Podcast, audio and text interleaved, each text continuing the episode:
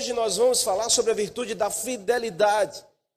Fidelidade, no termo grego original, é pitz, que ocorre no Novo Testamento mais de 240 vezes, falando sobre a virtude, sobre uma característica que pertence a Deus. E ela tem derivações da sua palavra. E, por exemplo, em Gálatas 5:23, a fidelidade a original da palavra também é a mesma que atribui a palavra fé. É por isso que na sua tradução, talvez em Gálatas 5:23, a virtude se chame fé. Em outra, fidelidade, porque a palavra faz o mesmo sentido. E os dois termos em português possuem a mesma raiz, que é fides. Fides indica confiança, que se deposita em alguém. E quanto à característica desse alguém digno de confiança, que gera resultados na nossa vida em relação a essa realidade. Então, nesse sentido, é a garantia da confiabilidade de Deus que gera a nossa fé nele é sabermos que podemos confiar em Deus, que nós passamos a crer nele. A nossa fé é gerada baseada na fidelidade de Deus na nossa vida. Sobre o fato de sabermos que há um Deus que é de amor, há um Deus que está pronto para nos abençoar e nos ouvir. O fato de confiarmos nele faz crermos nele. A sua fé, ela caminha junto com a sua confiança. Quando você deixa de confiar, você possivelmente está deixando de crer. Então, no texto, nós encontramos essa fidelidade. Esse princípio, essa virtude, sabe, que precisa ser aperfeiçoada na nossa vida, precisa ser enxertada cada dia mais no nosso coração para que a gente possa se tornar cada vez mais homens e mulheres de fé nessa geração. Paulo, quando está falando ao seu filho na fé, Timóteo, capítulo 1, capítulo 1 da primeira epístola de Paulo a Timóteo, do verso 12 em diante. Texto aqui, Paulo está escrevendo como um quem ensina ao seu filho na fé, Timóteo. É uma carta para líderes, é uma carta de instrução para alguém que se tornaria um pastor, para alguém que iria liderar um grupo, para alguém que iria exercer uma função, para alguém que queria servir na igreja, servir no corpo de Jesus, no corpo de Cristo. Então, Paulo, aqui na sua palavra, nós encontramos ele falar sobre fidelidade, sobre ser fiel, sobre fé. E a fé aqui que Paulo está instruindo ao seu filho é uma fé que inspira a Timóteo a buscar ser esse padrão, a buscar viver esse padrão, a buscar, sabe, exercer essa virtude do Espírito na vida dele. E a gente entende que a nossa transformação está ligada à nossa intimidade com o fruto do Espírito. Cada vez que eu sou mais íntimo com uma dessas virtudes, com amor, com a paciência, com a alegria, com a bondade, com a fidelidade, com a mansidão, com o domínio próprio, cada vez que eu me torno mais íntimo com uma virtude dessa, mais transformado eu serei, mais semelhantes ao Senhor eu, eu serei, mais parecido com o Senhor eu serei, mais viverei os planos de Deus na minha vida. Que nós precisamos, queridos, é não só o fato de saber que existe as virtudes. Eu sei que existe o amor, eu sei que existe a alegria, eu sei que existe a paz, eu sei que existe a bondade, mas não é só saber que existe. Nós precisamos experimentar diariamente dessas realidades na nossa vida. E o Senhor nos dá a oportunidade diariamente, com confrontos, com conflitos, com situações difíceis, que a gente deve externar essas virtudes. E cada vez mais que você e eu exercitamos isso, mais nós nos tornamos íntimos dessa realidade. E é tudo que nós precisamos, é tudo que você precisa para um tempo como esse. Se tornar mais íntimo do Espírito Santo, mais íntimo dessas virtudes, para que você se torne cada dia mais um homem e uma mulher de fé. Paulo está dando um chamado a Timóteo aqui, um chamado para ser inspiração, um chamado para ser modelo nessas virtudes. Paulo aqui deixa claro que não dependia dos seus méritos para cumprir a missão que o Senhor lhe havia designado, que o Senhor havia confiado. Paulo diz: Eu não dependo dos meus méritos, eu dependo da vida do Senhor na minha vida.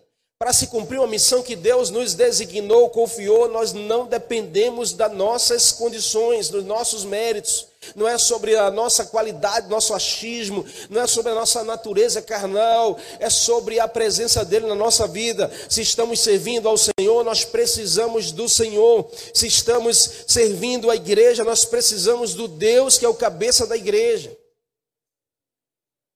Por isso, queridos, o seu coração deve caminhar sempre na gratidão. Agora a pergunta é: qual resposta que eu e você estamos dando ao Senhor? Qual resposta que nós estamos dando ao Senhor com o chamado dEle, com a escolha dEle, com a bondade dEle na nossa vida? Porque o fato é que Ele permanece fiel na nossa direção. Então, olhando para esse, essas palavras de Paulo, a gente pode aprender aqui algumas verdades com as instruções que o apóstolo dá a Timóteo para permanecermos firmes como homens e mulheres de fé ou para desenvolvermos essa fé no nosso coração. E a primeira lição que a gente pode aprender aqui, de uma realidade para um contexto de fé, que é a mesma expressão de fidelidade, é que Paulo, quando diz a Timóteo: Timóteo, meu filho, dou-lhe essa instrução, segundo as profecias já proferidas a seu respeito, para que assim você possa segui-las. No verso 18 do texto que nós lemos, Paulo está dizendo que a primeira verdade que eu e você precisamos para sermos homens e mulheres de fé, que tem o atributo da fidelidade na nossa vida, é considerar a palavra profética do Senhor na nossa direção. Se queremos viver experiências de fé, se queremos viver experiências de fidelidade no Senhor, se queremos experimentar da fidelidade na nossa vida, nós precisamos considerar a palavra profética. Amém? Você está comigo? Paulo disse, Timóteo, meu filho na fé, eu quero te dar uma instrução. Guarde isso no seu coração. Considere as profecias que já foram ditas a seu respeito. Paulo está dizendo: não descarte o que Deus já falou para você. Não abra mão de uma palavra que Deus fez queimar no teu coração um dia. Não abra mão de um chamado de Deus para a sua vida. Paulo está dizendo a Timóteo: não dispense o que Deus gerou no seu coração. palavra profeta, querido, é a palavra liberada por Deus. Uma palavra que sai da boca de Deus, usando talvez alguma pessoa ou usando a própria Bíblia, mas é uma palavra carregada de muita fé e fundamentada na vontade de Deus. Palavra profética não é qualquer palavra.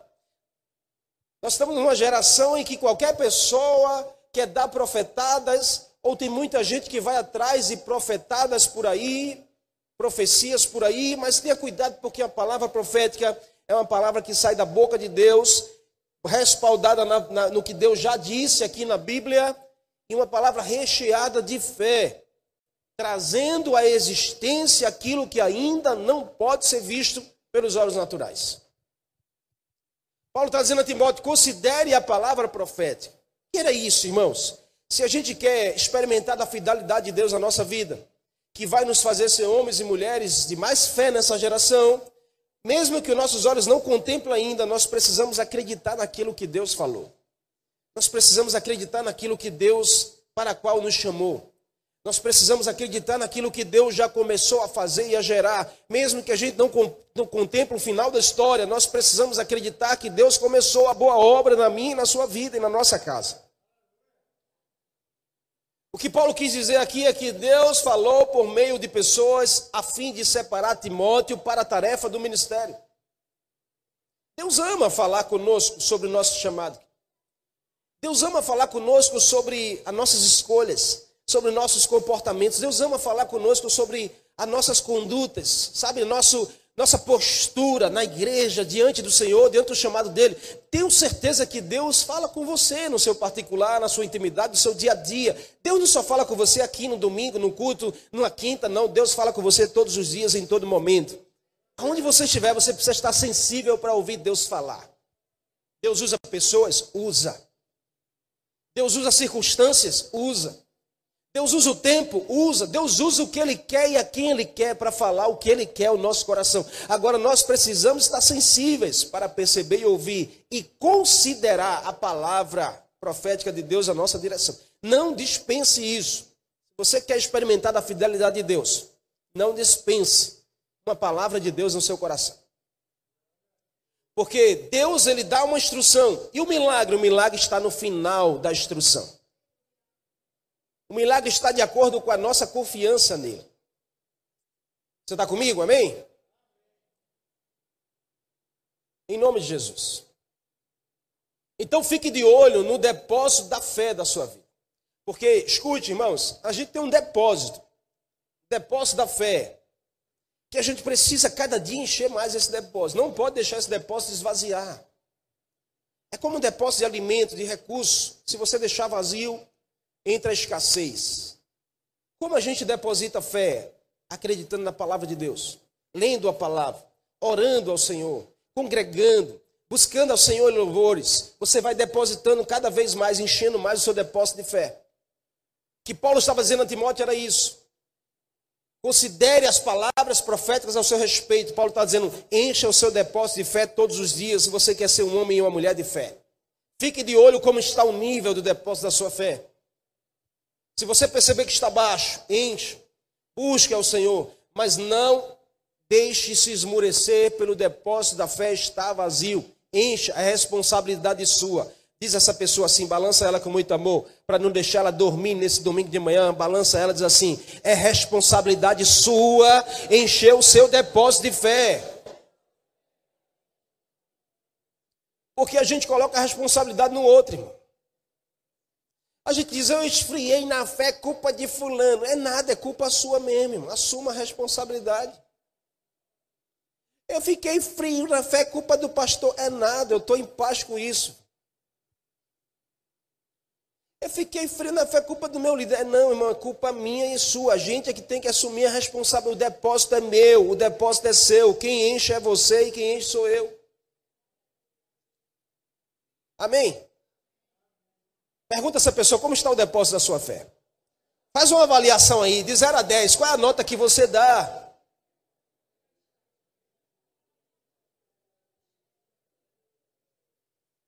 Se tiver abaixo de 5, irmão, está começando a despertar aquele sinal de vermelho assim. Preste atenção nisso, é sério, em nome de Jesus. Olhando para Jesus, a gente vê que Jesus se encontrou com pessoas sem fé nenhuma. Ele dizia: Ó oh, geração incrédula, até quando eu estarei convosco? Jesus encontrou pessoas com pequena fé. Ele diz: Ó oh, homem de pouca fé. Mas também Jesus encontrou pessoas de grande fé, como aquele centurião de Mateus capítulo 8. Chegou até Jesus e disse assim: Senhor, meu servo está muito doente, vai morrer. Jesus disse: Eu vou até lá. E o centurião disse: Não, o senhor não precisa ir até lá. Basta uma palavra do Senhor e eu creio que ele será curado. Aí Jesus olha assim: ó oh, homem de grande fé. Então perceba que Jesus fala de níveis de fé, irmão. Por que a gente não pode, então, entender que também a gente tem que abrir os nossos olhos para esses níveis de fé? Ou a gente está com grande fé, ou a gente está com pequena fé, ou a gente está sem fé nenhuma. Então fique atento ao seu depósito de fé. Como eu posso acreditando, não dispensando a palavra profética, não dispensando as palavras de Deus para o seu coração, se alimentando da Bíblia, se alimentando de oração, dos louvores, congregando, isso tudo vai enchendo o seu depósito de fé, porque isso faz toda a diferença na sua vida. Se eu quero experimentar a fidelidade de Deus, eu preciso da fé que mova o coração de Deus na minha vida. Porque o fato é que Deus é fiel. A gente não vai poder dizer nunca que Deus é infiel. Você não pode dizer, você pode dizer isso de pessoas. Mas de Deus você não tem argumento nenhum para dizer assim: Deus não foi fiel comigo, Deus ele é sempre fiel comigo e com você. Nunca diga isso da sua boca, como esses homens que Paulo citou aqui, dois homens que Paulo citou que estava lá na igreja dizendo que Deus não era fiel. Por quê? Porque talvez não aconteceu algo na sua vida, porque talvez não foi do jeito que ele quis, porque talvez não foi no tempo dele. Aí eles estavam lá blasfemando, dizendo: Deus esqueceu, Deus não é fiel, Deus não cumpre o que disse. Nunca diga isso em nome de Jesus, porque Deus ele é um Deus fiel na sua direção o tempo todo. Para vivermos a fidelidade de Deus, nós vamos precisar crer na palavra profética. Fidelidade de Deus significa que Deus sempre fará o que disse e cumprirá o que prometeu, querido. Sempre. Se Deus está dizendo, Ele vai fazer. Se Deus prometeu, Ele vai cumprir, porque Deus é um Deus fiel. A fidelidade está na essência de Deus. Então Ele é confiável. Diga assim: Deus, Jesus, o Espírito Santo é confiável. Eu posso confiar nele em nome de Jesus. Essa é a primeira lição para a gente poder se alimentar da fidelidade de Deus, sermos homens e mulheres de fé. A segunda lição que Paulo diz aqui, no mesmo verso 18, da parte B, ele diz: Eu te dou esses conselhos, Timóteo, para que você combata o bom combate. Então a segunda lição, lute apegado à fé.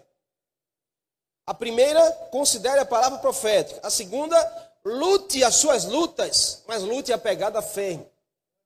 Não lute apegado à sua razão. Não lute apegado ao seu achismo. Não lute apegado às suas experiências passadas de vida. Lute apegado à fé. Vai fazer toda a diferença na sua vida. Paulo se considerava um soldado a serviço de Jesus. Paulo já tinha dito isso. Continua dizendo isso. E todo o tempo Paulo diz que eu combati o bom combate. Eu terminei a carreira. Eu fui lá. Paulo se considerava um soldado a serviço de Jesus. Como você se considera? Como você se vê? Porque Paulo está dizendo a Timóteo, Timóteo, você vai fazer toda a diferença se você se vê um soldado a serviço de Jesus. Quer subir aqui, irmão, para pregar, cantar, você tem que se considerar um soldado a serviço de Jesus. Não é a seu serviço, não é a serviço de fulano, não é a serviço do pastor, é a serviço de Jesus. Aí a gente serve diferente. Todos os voluntários dessa família aqui, a gente tem quase 300 voluntários, mas um voluntário que não se vê como um soldado a serviço de Jesus, vai comprometer o seu serviço.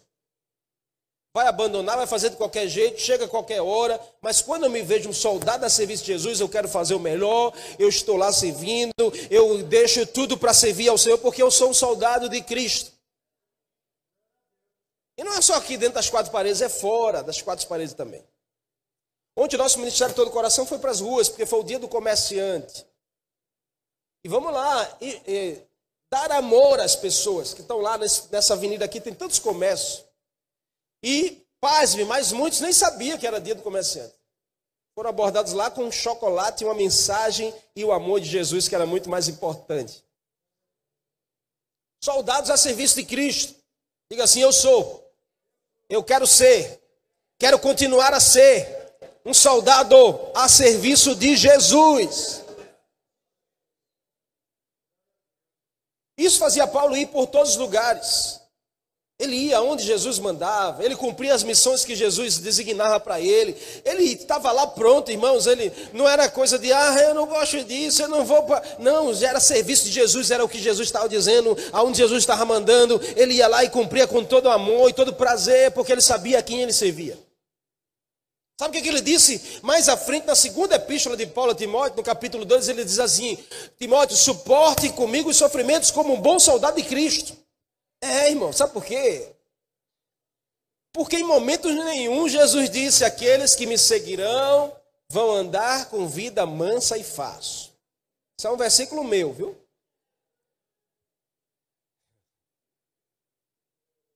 Onde você vai encontrar isso? Jesus dizendo: Não.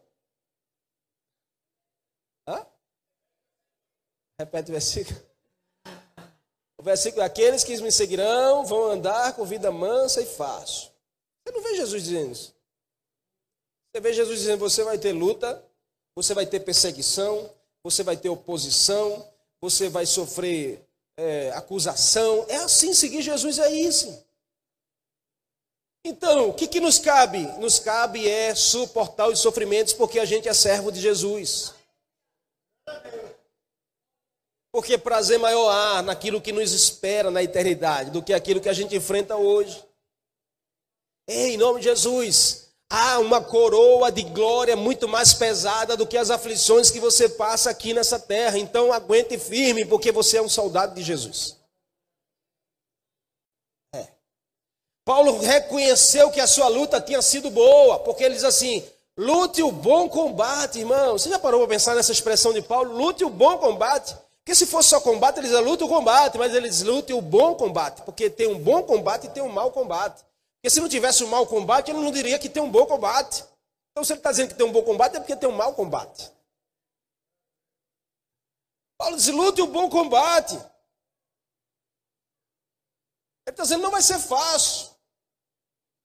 E não foi fácil para a vida de Paulo, mas ele lutou pelas coisas certas. O que é o bom combate? É lutar pelas coisas certas. É combate, mas se torna bom porque eu estou lutando pelas coisas certas. Você está entendendo, amém?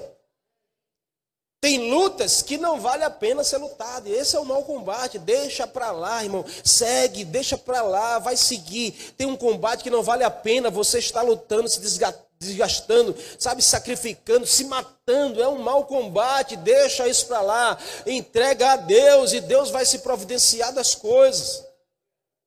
Lutas faz parte da jornada. Não invalide a fidelidade de Deus pelas circunstâncias que você está vivendo. Não invalide a fidelidade de Deus pela crise, pela dificuldade, porque você perdeu o emprego, porque a pessoa que você ama não está mais na sua vida. Não invalide a fidelidade de Deus, porque Deus ele continua sendo fiel. Se tem sofrimento, se tem luta, é sinal de oportunidade para você exercitar sua fé no Senhor.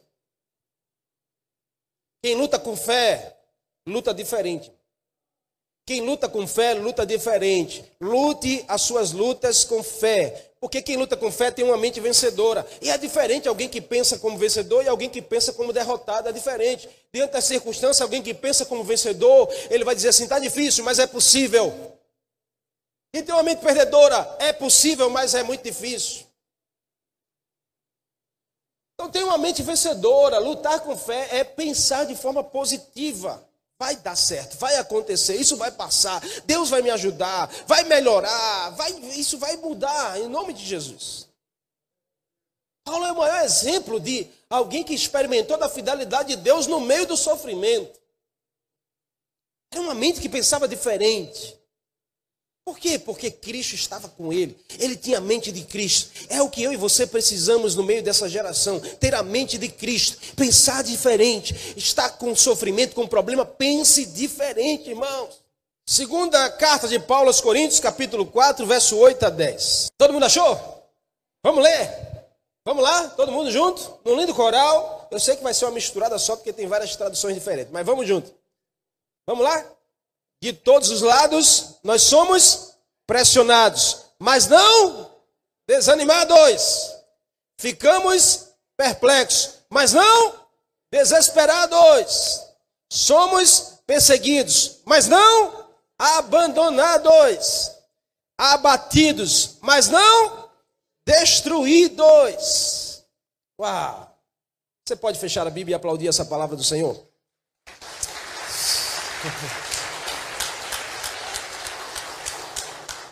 Essa é uma lição para a vida, irmão. O que, que Paulo está dizendo? Tem realidades do lado de fora, mas há uma realidade diferente do lado de dentro.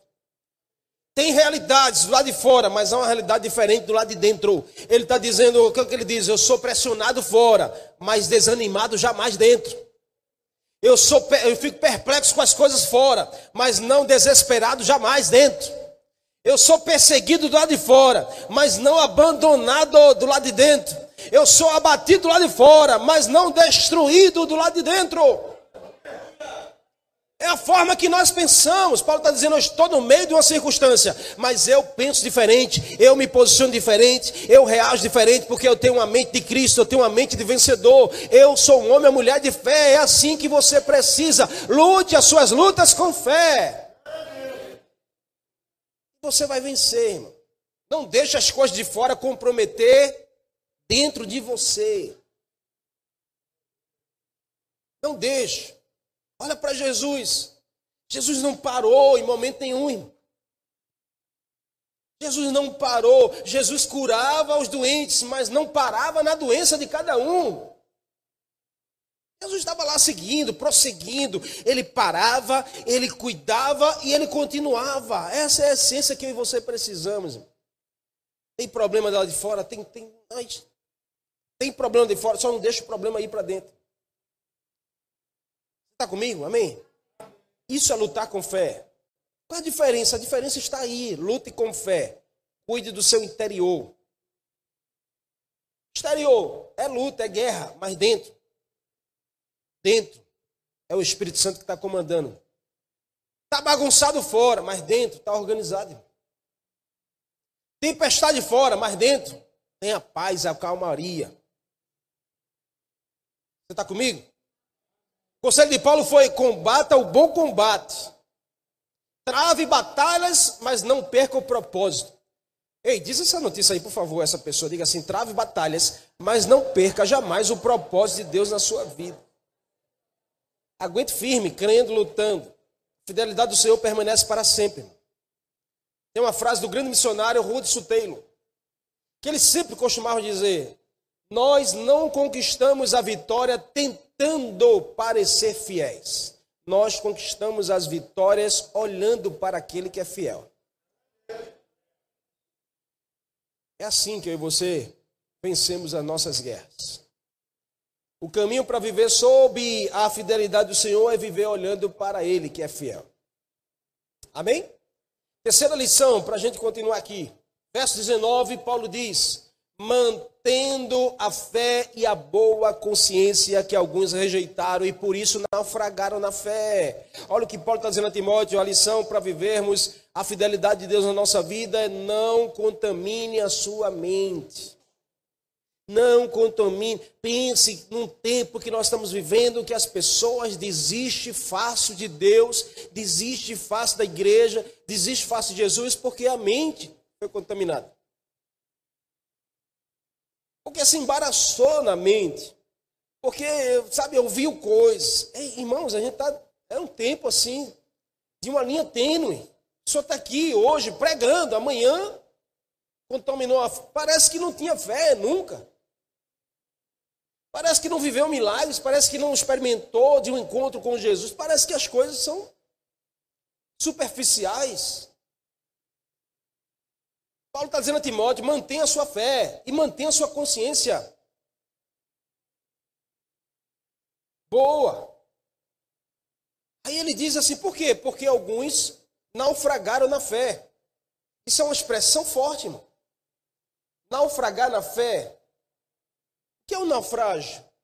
É alguém que afundou, que perdeu, que se perdeu no caminho, que morreu ali. Então, Paulo está dizendo, tinha pessoas que estavam naufragando na fé na igreja. Então ele se refere a alguém que costumava professar a sua fé, mas agora destruiu-se, desistiu. Mostrando que talvez, irmãos, talvez, não é uma afirmação porque a gente não conhece o coração das pessoas, mas talvez faltou uma conversão genuína. Talvez faltou uma transformação verdadeira. Porque cá para nós, irmão, mas alguém que se converte verdadeiramente não larga jamais. Alguém que tem uma experiência profunda com o Senhor não abre mão do Senhor por nada. Você está comigo, amém? Paulo está dizendo: cuide da sua fé, cuide da sua boa consciência, porque alguns naufragaram da fé por não cuidarem disso. Então o desafio é: conserve sempre uma boa consciência. Não contamine a sua mente. É um conselho que eu lhe dou. Cuide da sua mente. As coisas que a gente escuta, as coisas que a gente vê, as coisas que a gente sente, tudo pode contaminar a nossa mente. Então, cuidado com o que você anda ouvindo, as músicas que você anda ouvindo, Ai, mas não tem problema de ouvir música secular, música do mundo. Cuidado, irmão, porque isso pode contaminar a tua mente. Aqui, aqui a questão não é pecado, não é pecado, porque a gente fica batendo. É pecado ouvir música do mundo. A questão não é pecado, a questão é que se você não cuidar da sua mente, da sua fé, você pode naufragar. Então tem coisas que não vale a pena, amém? Amém ou não? Tem coisas que não vale a pena, não vai edificar em nada a sua vida, então não faça. Deixa, pode tomar uma tacinha de vinho, não, pastor. A Bíblia diz que beber, mas não se embriagueis. Cuidado com a sua contaminação da mente. Que a questão não é você ficar bêbado. A questão é que a tua mente vai começar a pensar com isso. Aí começa assim, é dois dedinhos só, mas daqui a pouco é três dedinhos, é quatro dedinhos, é uma taça, não é duas, é três. Daqui a pouco você está naufragou na fé. E não sabe por quê? Naufragou na fé porque não cuidou da boa consciência, não cuidou do depósito da fé. Aí depois vem dizer, ah, é porque o pastor agora não sei o que, não sei o que, não sei o que lá. Não, é a gente que cuida, amém? Amém? Você está comigo? A gente é que tem que cuidar da boa consciência. Essa pessoa aí cuida da sua boa mente. Pense nas coisas boas. Deixe entrar coisas boas que edifica você. O que não edifica, trava os teus ouvidos, teu coração, deixa do lado de fora, mas não bota na tua mente, não. Não fica pensando coisas erradas.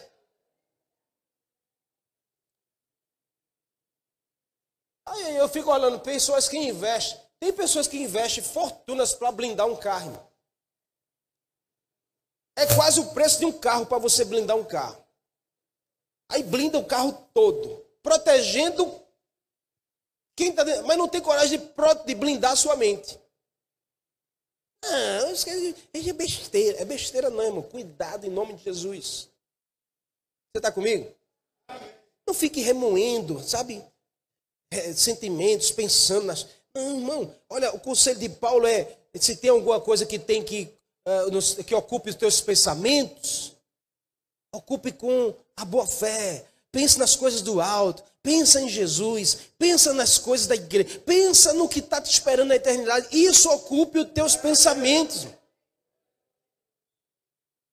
Nós precisamos ter uma mente blindada contra a negatividade, as coisas negativas que é jogada na nossa direção.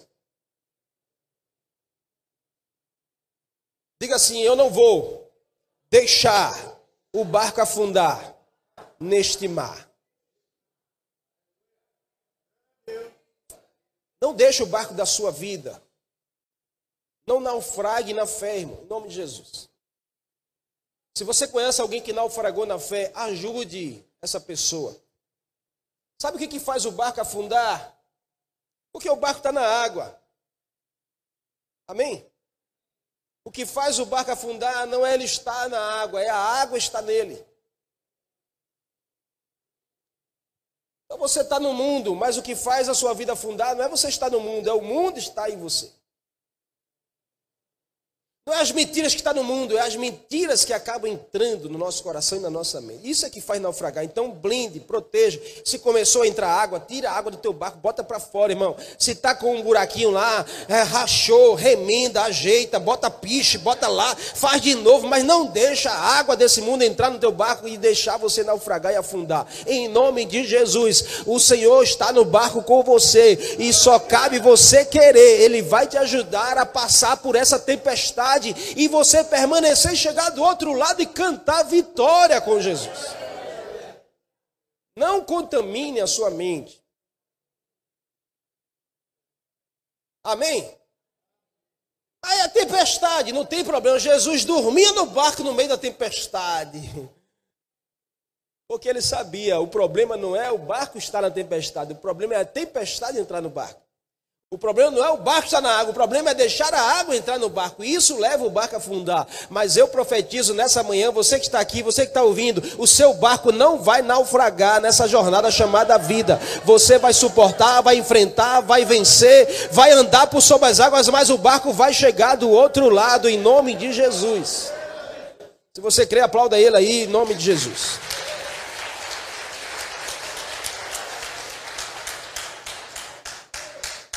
Que são essas águas? Essas águas, irmão, é as críticas, é os comentários, é as fofocas, é o disse-me disse, é as picuinhas que a gente vai botando para dentro do barco, daqui a pouco o barco afunde. Tira isso tudinho para fora, deixa tua mente boa, deixa tua mente consciente nas coisas de Deus. Não permita que comportamento de outras pessoas tire a sua paz. Eita, fala. Não deixe, irmãos, é uma coisa que eu faço exercício na minha vida, sabe? A gente não é perfeito, não. A gente às vezes. A gente às vezes fica, eita, entrou sem querer a água no barco. Mas Jesus desperta e bota para fora, irmão. Pega o baldinho e. É igual, uh, eu quero usar o exemplo, mas como é, teve esse tempo de chuva, algumas casas foram invadidas por água. É? Quem teve a oportunidade, a cena mais linda é quem teve a oportunidade. No outro dia estava lá botando água para fora, limpando a casa, dizendo assim: a minha casa não vai cair, eu vou continuar, eu vou reconstruir, eu vou refazer de novo, mas eu não vou ficar com a água dentro de casa, eu vou botar para fora. Limpa tudo e bota para fora, irmão. Então não deixe o comportamento de outras pessoas roubar a sua paz. Não deixe, não permite. É um conselho que eu lhe dou. Confie em Deus porque Ele é fiel. Se blinde, blinde sua mente, em nome de Jesus. Ocupe sua mente com bons pensamentos. É o que Paulo diz em Filipenses 4,8. Finalmente, irmãos, tudo que é verdadeiro, tudo que é respeitável, tudo que é justo, tudo que é puro, tudo que é amável, tudo que é boa fama, se alguma virtude há nisso, que algum louvor existe, que isso ocupe o vosso pensamento. Ocupa a tua cabeça, a tua mente com coisas boas. Amém? Por último, e não menos importante, para a gente terminar, aprenda com os exemplos. Quer experimentar a fidelidade de Deus? Aprenda com os exemplos. Verso 20 ele diz: Entre esses, como exemplo, ele cita a, a Timóteo, estão Emineu e Alexandre, os quais entreguei a Satanás para que aprendam a não blasfemar. É forte a palavra de Paulo, né? Entregar alguém a Satanás. Paulo estava dizendo: aprenda com o exemplo, Timóteo. Entreguei a Satanás é uma forma clássica de se referir à excomunhão de alguém da igreja. Isso é, Paulo está dizendo, expulsei da igreja. É forte, irmão. Porque a gente diz, ah, é, porque a gente não pode expulsar pessoas da igreja, né? Mas Paulo está dizendo assim, eu expulsei da igreja esses dois. Está respaldado.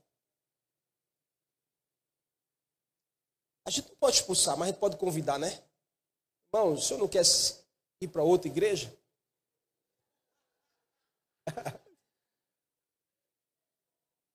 Tem uma igreja melhor ali, irmão. É forte, irmão. Mas sabe por que Paulo fez isso? Porque esses irmãos estavam dando problema dentro da igreja. E ninguém convida ninguém a sair da igreja por nada, irmão. Pelo contrário, a gente convida as pessoas, venha. Venha para a igreja. Aqui é o lugar. Aqui é o lugar de pessoas imperfeitas. Irmão. Aqui é o lugar de pessoas que estão buscando ser cada dia mais parecido. Aqui é um hospital, a igreja é um hospital. A igreja não é um lugar de. Do, do, dos, dos, a igreja é um lugar daqueles que estão precisando de Jesus, que está todos os dias. Não existe pessoas perfeitas aqui. Começar desse que você fala.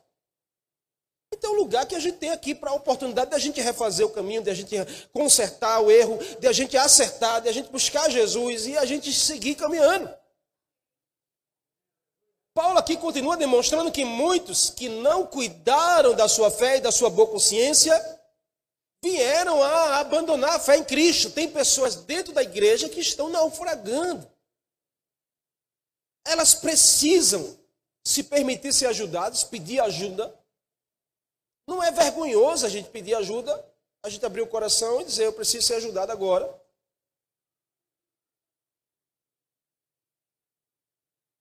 Somos responsáveis por nossa fé e a nossa confiança em Deus. Irmão. Ele cita aqui dois sujeitos, Imineu e Alexandre, como exemplos ruins.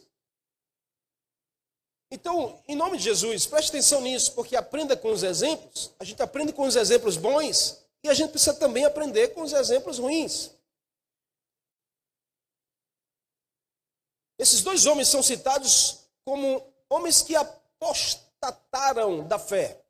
Negaram. O que é apostatar da fé? Negar a fé. Negar a fé através de palavras e atitudes.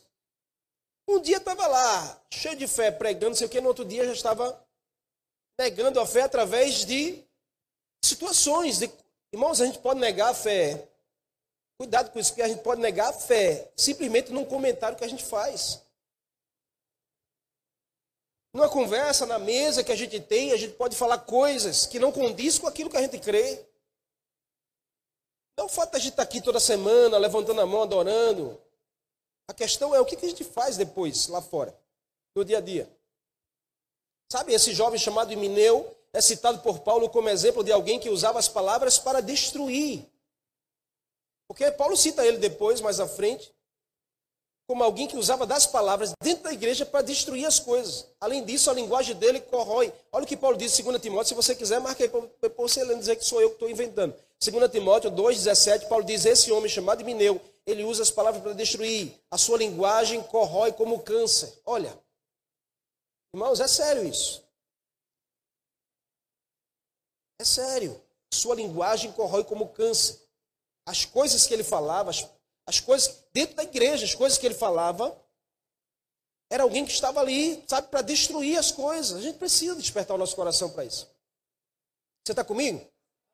Então cuide em nome de Jesus, tá certo? Cuide, dois exemplos. Aí Alexandre, ele também cita Alexandre. No capítulo 4, verso 14, 2 Timóteo. Alexandre também é citado em outro texto como sendo um homem que perseguia Paulo, com muita maldade no seu coração. Olha o que diz o texto: Alexandre, o lotoeiro, que era a profissão dele, causou-me muitos males. O Senhor lhe dará a paga segundo as suas obras. Era um homem que tinha maldade na direção de Paulo, dentro da igreja, irmão. Dentro da igreja, isso não era fora, eram irmãos da igreja, que tinha maldade na direção do, do apóstolo, que era o líder, que estava ali com um coração maldoso, o outro com as palavras destrutivas. Tem irmãos em nome de Jesus. Aí Paulo diz: Ei, irmão, é isso aí, Mineu, seu Alexandre, eu quero te convidar a você ir para outra igreja, vá. Porque estavam causando rebuliço. Paulo diz: Eu entreguei a Satanás esses dois. É forte, né? Amém? Mas Paulo estava ensinando a Timóteo: aprenda com os exemplos.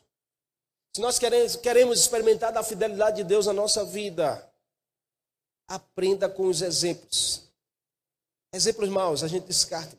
A gente aprende as lições e não faz. Exemplos bons, a gente vai lá, se inspira para fazer igual. Nós devemos aprender com os exemplos. Amém? Olha o texto, termina dizendo assim: a fim de que não mais venham a blasfemar contra Deus.